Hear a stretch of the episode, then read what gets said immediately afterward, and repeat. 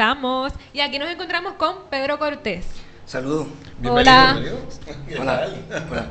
Mucho gusto. Cuéntame un poco de, de su trayectoria. Pues mira, este, contrario a lo que muchos artistas dicen, que son este como artistas desde que están en la barriga, y otros que nacen con un lápiz, yo me tardé un poquito más. Yo me tardé porque yo no era que de dibujar, yo era de, de leer, de lectura. Y ya cuando tenía unos 13 o 15 años fue que me interesé en los cómics. Entonces al interesarme en los cómics, ahí es que entra mi interés por empezar a practicar y a dibujar. O sea que yo no dibujaba nada antes. Pero nada, nada, nada, ni No, sí, muñequito, no, ni el palito. Bueno, en la escuela, para los proyectos de la escuela, pero más nada, más nada. Ok. ¿Y cuál fue su primer trabajo? Bueno, mira, este, esto podemos verlo de esta manera. Este, quisiera abordarlo de otra manera. Eh, con esto de los cómics, eh, a yo seguir practicando, me, me interesó el arte como Sí. tal. O sea, que nunca me había me ha interesado, pero era como que chévere uno tener, ver una revista así, ver los personajes y crear algo como ellos. Entonces, pues, me dio con estudiar en la Universidad de Puerto Rico, hice un bachillerato en artes visuales. Y después más tarde hice una maestría en, en Massachusetts, eh, en Bellas Artes. O sea que ya me sentía bastante como que preparado y completo y como que animado para hacer mi- mis cosas. Este, el, el primer dibujo publicado fue en Estados Unidos, pero desde Puerto Rico. Ah. Sí, hay una, yo le he puesto unos imanes, quizás aparezca por ahí, pero fue en la, en la publicación The Buyer's Guide for Comic Fandom, que era un periódico, mira, un tremendo periódico, así como los de antes, Y era de, puro Times, de muñequito y todo. de cómics, pero Ah, era, bien. como es un Buyer's Guide, e- e- era de anunciantes, o sea que Ah, todos los cómics que se vendían para buscar back issues, a los nuevos, todo, O sea, era como para los coleccionistas, ¿no? Para que si usted, Para ah, que estoy buscando el de Superman, de Sí. Batman, de la edición número uno. Pero habían como, como, como 500 anuncios, porque era un Ah, periódico como de 80 páginas, semanal. Wow. Y antes, o sea, que había bastante Ya. gente Sí. que, coleccionaba y, co- y Claro, compraba. claro. Y ahí fue el primero, fue como un anuncio de promoción de los superhéroes de DC Qué bien. eh, luchando por una copia del. O sea, como que Ah, qué chévere. venían Ah, interesante. Antifreeze, y Batman y el Joker, y Superman y Luthor, ¿sabes? Sí, Tratando de quitárselo uno al otro. qué bien. Sí. Y oye, lo interesante, ¿no? Que entonces lo contratan a usted, ya veo sus ilustradores que usualmente tiene DC. Pero, ¿y cómo fue esa, esa impresión de ver eso allí y publicado en Estados Unidos? Y más en esa guía. Porque no Sí. es lo mismo un periódico posiblemente regional, que lo leen en una, en cierta área, que una cosa que es conocida en, Estados, en todo Estados Unidos y que los compradores están pendientes y, y que esa propaganda la querían buena porque esa era para vender la misma, el mismo periódico que, que promociona las ventas. Pues mira, la importancia de, de- de esta publicación es que te da mucha este, eh, exposición. Entonces, esto te sirve como para portafolio, o sea que te ayuda mucho cuando tú presentas todos los sitios, pues te ayuda un montón. De hecho, yo creé un personaje que se llama Pedrín, era una, era una tirilla, quizás te puse algo por ahí como de referencia, pero la cosa es que yo no pude venderla como quería, una tirilla para el periódico. Sí. Sí, no lo pude vender. Pero como tenía esas promociones mías de trabajo que había hecho, pues entonces yo presenté ese portafolio Sí. y lo usaron para entonces para hacer camisetas. Ok. El personaje para hacer camisetas y lo usaron para los juegos, eh, Oli- eh, sí, para los panamericanos de 1979. O sea que con eso pues cogí más exposición. Claro. Imagínate Sí. tú ir por las tiendas por ahí, tú ver tus camisetas, Ah, tú sabes, todos era como que wow. Wow, Y, y en, que sí. y- y ese entonces eh, Ah, no. pagamos regalías o eso Eh. muchas gracias aquí tiene No, no, no, no. 200 pesos y nos vemos No, yo las gracias de mano nada más, lo otro es soltando, tú sabes, ahí, ¿sí entiendes? Este, pero estuvo bien chévere porque eso me, me dio más, como más ánimo. claro claro porque y, y- y su papá y la, mamá decían muchachos no hagan esa cosa te vamos a morir de hambre se está dibujando Fíjate, mi historia es diferente, yo tuve mucho apoyo y más bien porque yo bueno. me preparaba, yo era una persona, un muchacho bien aplicado. Muy. Cuando tú eres aplicado, no se abre mucho espacio para muchos errores y cosas, tú estás bien definido, ya habías estudiado, o sea, Ujú. eso es lo que tú quieres, pues para adelante. Empecé a publicar, ya me, pues, ya me estaban conociendo, me veían por ahí, pues como que este, este es el muchacho que está avanzando en el, en el, en el campo de los cómics, tú sabes. De- después en Filadelfia viene Tato el taxista, ¿no? Háblanos Ajá. un poco que, cómo ocurrió eso, cómo llega Sí. Tato a ser taxista taxista. en Filadelfia. Pues mira, sí, este, Tato el taxista es el segundo personaje que yo creo. Primero Sí, fue ¿no? Pedrín y el segundo fue Tato el taxista. Tato el taxista este, surge porque estuve trabajando en una compañía que hacía arte publicitario. Oye. O sea, hacían camisetas, póster, banners, eh, taletes, una imprenta con todos los muñequitos. Entonces, pues ellos tienen una revista que se llama Televisual, que es como un TV Guide. Ok. ¿verdad? Semanal. Entonces, pues ellos necesitaban un artista en ese momento y yo pues les mostré lo que yo había hecho anteriormente. Y mira, pero ¿sabes lo que me dijeron? ¿Quién te dijo? Me dijeron, ¿dónde, has- dónde tú has estado todos estos años? ¿Tú ¿Sabes? Wow. O sea, como que eso es mucho, como dice, pues este hombre es que, este es que yo he sido un muchacho joven, jovencito ahí. Y antes, y antes más se usaba la- lo que era dibujar, eh, eh, para ilustrar las, las revistas, las portadas de las revistas. Eh, no se usaba, bueno, no se usaba tanto los trucos que hay ahora con la fotografía, edición, creo que digital, porque ya es una cosa más moderna. Claro. Siempre era todo, yo me acuerdo siempre que mucho, mucho dibujito o, o, o la misma, o fotos que eran como caricaturescas. Se usaban, se empleaba mucho antes, en los 60, en los 70, un poco en los 80 ya fue cayendo Sí. un poco eso. Estaba la revista Man, que ese era un experto. Matt, sí, la Matt. Eh, bueno, yo soy fan de Matt. O sea, yo creo que todo el mundo por ahí Sí. es fan de Matt, porque Matt tenía los mejores dibujantes y los más este, experimentados y los, y los más. Cuando digo experimentados, me refiero a que experimentaban con su arte. O sea, no, no estaban cómodos con lo que hacía, era como que expresándose, buscando cada vez más y más y más. O sea, era, esa era la Biblia tú sabes, de- del cómic. Y pasar por ahí era, era una parte. Pues, Te quiero este- enseñar. este es-. Esta es la revista televisual que estaban haciendo allá en, en Filadelfia, en el taller donde yo trabajaba. Gráficas se llama Gráficas 5000. Eh, yo hacía también las caricaturas políticas. Entonces, es Hernández Colón ahí, ¿no? eh, no, fíjate, este es. Reagan. este es el Ah, Reagan, sí, mira, Reagan. y este señor que tenemos aquí, no sé si se ve, lo pueden captar por allá. eh, este es un, un TV personality, o sea, es una persona hispano que tiene un programa de televisión y pues me dijeron que le hiciera su, su caricatura, ¿verdad? Con, con Reagan, ¿sabes? Como, o sea, como, ¿qué vas a hacer por los hispanos? Y él con la risita ahí como que... ¿verdad? Como que, mm, ¿sabes? Eh, pues mira, eh, entonces, eh, una vez eh, tuve la Private oportunidad... Benjamin, me estoy acordando aquí, aquí, aquí una de las, una de las series esas ya, cuando uno era más chiquito, bueno, tú también has nacido, estaban pensando qué hacer Sí, contigo. claro, claro. Eh, Private Benjamin. Pues mira, ahí, hace que tú estás viendo el Private Benjamin, esa es la primera edición donde sale Tato el Tacita. Ah, Oh, qué bien. ok. ¿ves? Entonces, pues eso, como era semanal, pues era una tirilla semanal y me daba mucha exposición también, o sea, yo he tenido mucha suerte eh, con mi arte, pero la suerte no es por suerte como uno dice, aquí no hay nada de eso. Tú, No, bueno, sí. tú te preparas, entonces la vida te toca, te llega y tú cuando te llega, tú sabes agarrarla. Entonces cuando tú la agarras bien, pues con la te das cuenta que tú sabes dónde estás. Eso es lo interesante de esto.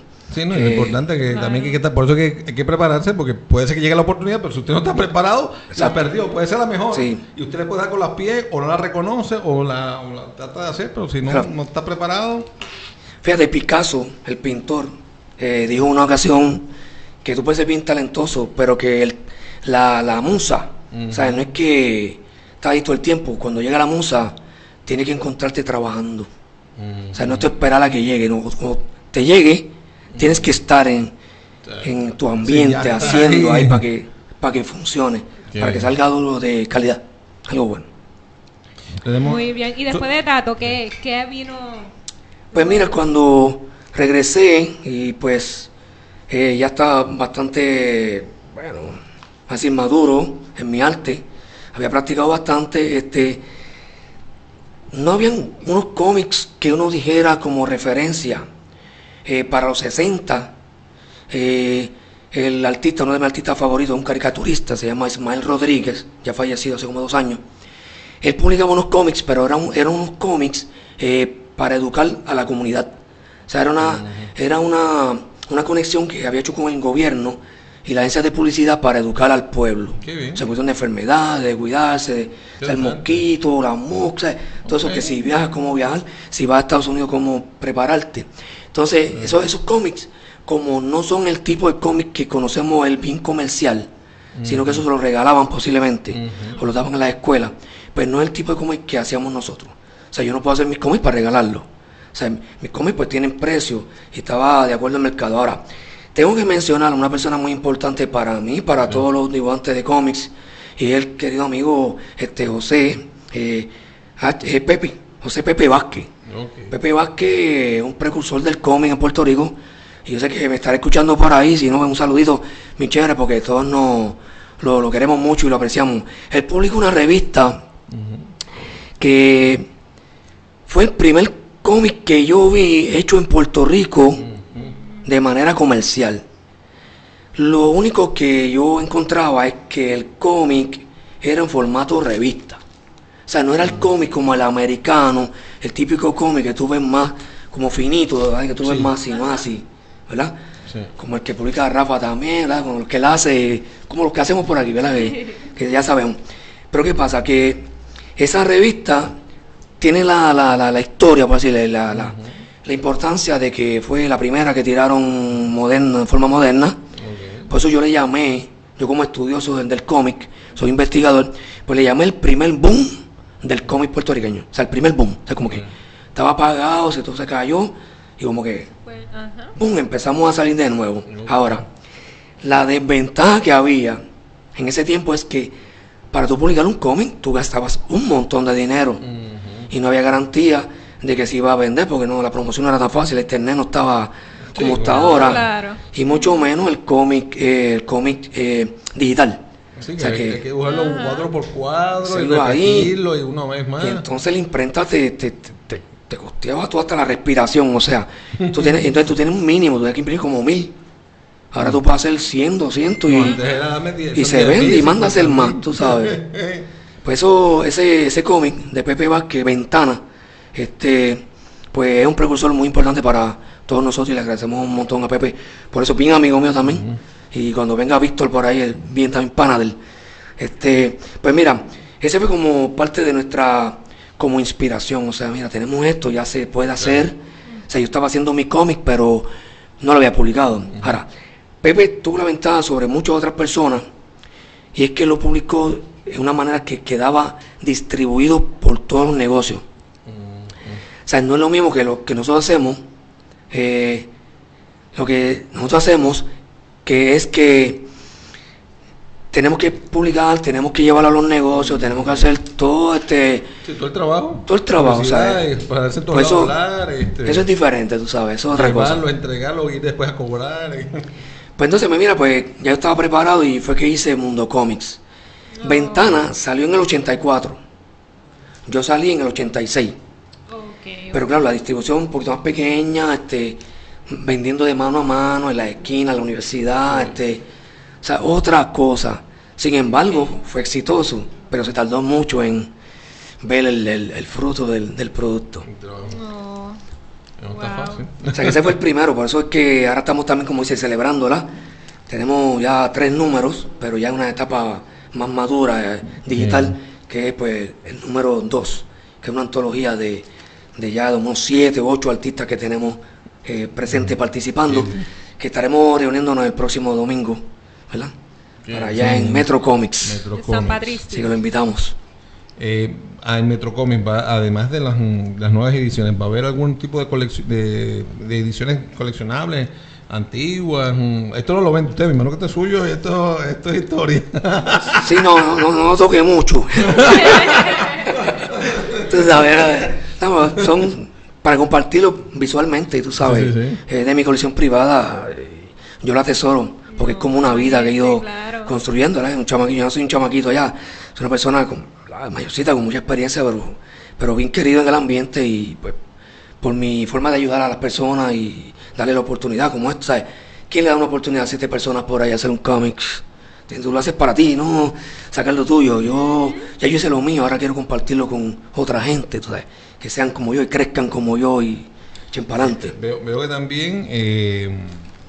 que fue un precursor que hizo que se hiciera el curso de cómics Sí. en la Liga de, Liga de San Juan. Sí. Es- fue, Liga de Arte de San Juan. Fue bastante difícil convencer o a, a los, digamos, a, los- a los directores, o no sé si es la junta directiva, de que ese era un curso que tenía, que, que debería haberse, se debería enseñar y, y que había gente que estaría interesada, o, se- o fue, cuesta, fue cuesta arriba, fue fácil.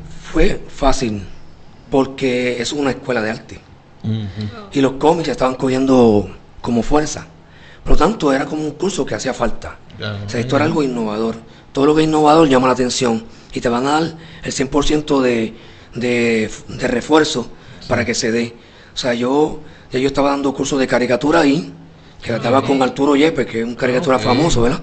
Del vocero y otros, y otros periódicos. Y él me daba la oportunidad para dar clase ahí. Por lo tanto, cuando me llegó la oportunidad de, de yo ofrecer un curso, Sí. pues como innovador, algo nuevo, Ujú. ¿verdad? Nuevo porque no existía. Sí. Es de Puerto Rico, o sea, si, si viene alguien y me dice que lo dio primero, yo le digo, mira, yo hablo así, lo abrazo, lo hago el pana mío, lo hago, amigo mío en Facebook. Estamos. Pero no, no así. Rec- Este, ¿Algún, algún estudiante de esa época que usted recuerda que haya salido de ese taller y que, Bueno. que- y que haya Hay uno que es bien importante, digo importante porque sí es una persona que se ha destacado en la caricatura, no en el cómic, en la caricatura, eh, que es eh, Gary Javier, que es uno de los mejores caricaturistas que ha tenido Puerto Rico en los últimos tiempos, igual que Miguel Bayón. Este, ha trabajado en el periódico Primera Hora, básicamente. Eh, y él, pues, es uno de mis alumnos, él siempre que me ve, pues me, me, me saluda con mucho cariño, ¿verdad? Y, y con mucho respeto, y yo igual, o sea, porque él ha llegado a un nivel bastante alto en la caricatura, es una persona que hasta fue presidente de la asociación esto de caricaturistas de Puerto Rico, Sí, que yo fui socio también. Wow. Y también pues fue el presidente de, de fotoperiodismo y el CS Press Club, ¿verdad? De, Sí, que que es una persona Sí. ¿verdad? Que, que- que tiene mucha influencia en, lo- en los medios. Si tú me permites, Sí, eh, yo quería aprovechar, porque tenemos unos tipos bien chéveres. Este, cuando, cuando yo estaba comenzando, yo leía los cómics eh, que venían de México la famosa EN, la editorial Novaro, ¿verdad? Y esos cómics estaban llegando a Puerto Rico, según yo he investigado, de los años 50 ya esos cómics estaban llegando aquí. Eso es lo que venía tamaño eh, avestruz, águila y colibrí. Sí, pues, exacto, eso cambiaron más que un camaleón, man, pero ese fue su error. De hecho, ese Ah, fue su, su, su Aquiles, su, su talón de Aquiles. Este, nosotros estaban acostumbrados al cómic típico, como te dije, el tamaño ese, Sí, ¿verdad? como Que vemos, eh, como el americano. Pero entonces, eh, ellos publicaban mayormente DC. O sea, tienen Superman, Batman, Marvila, Flash, Green, Linterna Verde. Me excusan si lo, si lo digo en inglés porque eso es una mezcla ahí, porque, ¿verdad? El- uno habla en los cómics que ya ya, consumí bastante de ya tú no dices paquines, tú dices los cómics, tú sabes, para que, que Sí. ¿verdad? Pues entonces, este, esos cómics tenían un problemita, que cuando publicaban una historia, eh, como venían de México, pues el, el- la historia tenía uno de Superman, después tenía un backup de Batman y un, un relleno de, de- de Flash. Entonces, era como un revolú. O sea, Sí. En Estados Unidos cada cómic tenía su, su, Su- su cómic, su, propia. cosa, exacto. Sí, nada más puro Claro. verde, puro flash, puro Ba- Batman, Batman, más Claro, nadie. tú los coleccionabas y el 2 y el 3 buscaba, pero esto no, esto era como un revolú. Y yo como que, yo miraba a mis amigos que estaban pendientes a la farmacia allí cuando llegaban para comprar todo lo, todo lo que llegara. Y entonces ellos coleccionaban en inglés. Ah, Entonces podían mandar a buscar lo que le faltaba. Mira, pues perdí este, me gusta, voy a buscar el 1, el 2, el 3. Yo no. Entonces yo como que, que esto, como que hay algo aquí que no está funcionando. O sea, yo pues, pues poquito a poco, pues, como que me metí también en el cómic inglés. Eh, la editorial Novaro, quería añadirle rapidito, eh, prácticamente desapareció en, en- en la final de los 70, de los 70. casi en el 80 ya prácticamente no llegaban cómics de la editorial Novaro. Que como dije, menciona- eh, ellos imprimían mayormente DC. Los de Marvel lo imprimía la editorial La Prensa. O sea, todo lo de Hulk, Captain America. Cuatro Fantásticos y Spider-Man, por decirte dos o tres nada más, eh, eran de, la, de esa editorial. Con el, con el problema que también tuvieron, que venían también de México, y eso pues aquí no, no estaba funcionando. O sea, no había mucha distribución. Te Sí, llegaba el porque- 3 y después te llegaba el 1. Ah, imagínate. O sea, porque le enviaban unos paquetes, unas cajas que, Sí. Pompa, bendito, unos cómics de 15, 20 centavos, tienen que enviarte un ban, o sea, los que se Sí. robaron, que desaparecieron, uno así lleno para Sí. hacer, para que salieran No, dichos. entre, posiblemente se queda, o vienen los dos en el mismo, el, el- los tienen tirados en el, el muelle y vienen los dos en los dos vagones, tres vagones en el mismo barco. Todos juntos, Sí. o sea, eh, eso fue un, un fallo. Entonces ahí es que viene un importante algo que te voy a decir ahora, mira, que le voy a decir, comentar, compartir con, lo- con, el, con el público, con lo que está viendo en Fracatanga, nada, a través de Innova TV, que le doy mucho las gracias. Eh, es que empezaron a, en esa época, cuando se acabaron los cómics, pegaron a subir unas películas que marcaron como un reavivamiento del cómic. Estoy hablando de Superman, la número uno, Star Wars, Sí. E.T., Ah, sí. eh, Close Encounters of the Third Kind, Ah, muchacho, eh. eh, Alien, son, todas son de 70 y pico, Sí. 77, Star Wars 77, 78, 79, 80. Pues, ¿qué pasa? Nos encontramos con un vacío, o sea, no hay cómics. Síguelo en inglés, pero la gente de español no, no ya los tenía. Llegaron estas, estas películas blockbuster. ¿Dónde vamos a vender todo lo que viene acompañando a esa película? No hay sitio. Pues, ¿qué es lo que surgen ahí? Las tiendas de cómics. Oh. Entonces, la tienda de cómics, pues, una vez te vende, te vende el cómic, te vende el juguetito, Claro. te vende el póster, te vende la novela gráfica, te vende, tú sabes, autografiado, Sí, te lo- consigue los cómics que te faltan, los back issues. Y entonces, además de eso, tiene la ventaja de que las tiendas es como un sitio de janguear. Entonces ahí tú conoces más gente que le gusta el cómic, te cambio, yo tengo esto, mira, ¿dónde lo conseguiste? O sea que las tiendas de cómic fue un sitio bien, bien propicio para que el cómic creciera de verdad. Qué Porque era para encontrarnos allí, para ver lo que estaba saliendo. Porque recuerda que en internet esas cosas no estaban así como ahora. No, No. claro. Eso era de persona a Sí, persona, tú sabes, era- allí. Y pues tenía la ventaja de que nos manteníamos comunicados, ¿verdad? de quiénes eran las personas que, que, que queríamos conocer para desarrollarnos. Y así hacíamos pues los cómics, nos conectábamos, todo eso. Mira, Pues mira, vamos vamos a hacer una cosa, porque nos vemos un, un videito Sí, para de la historia de Mundo Comics, para Wow, que todos chévere. puedan conocer un poco más. chévere.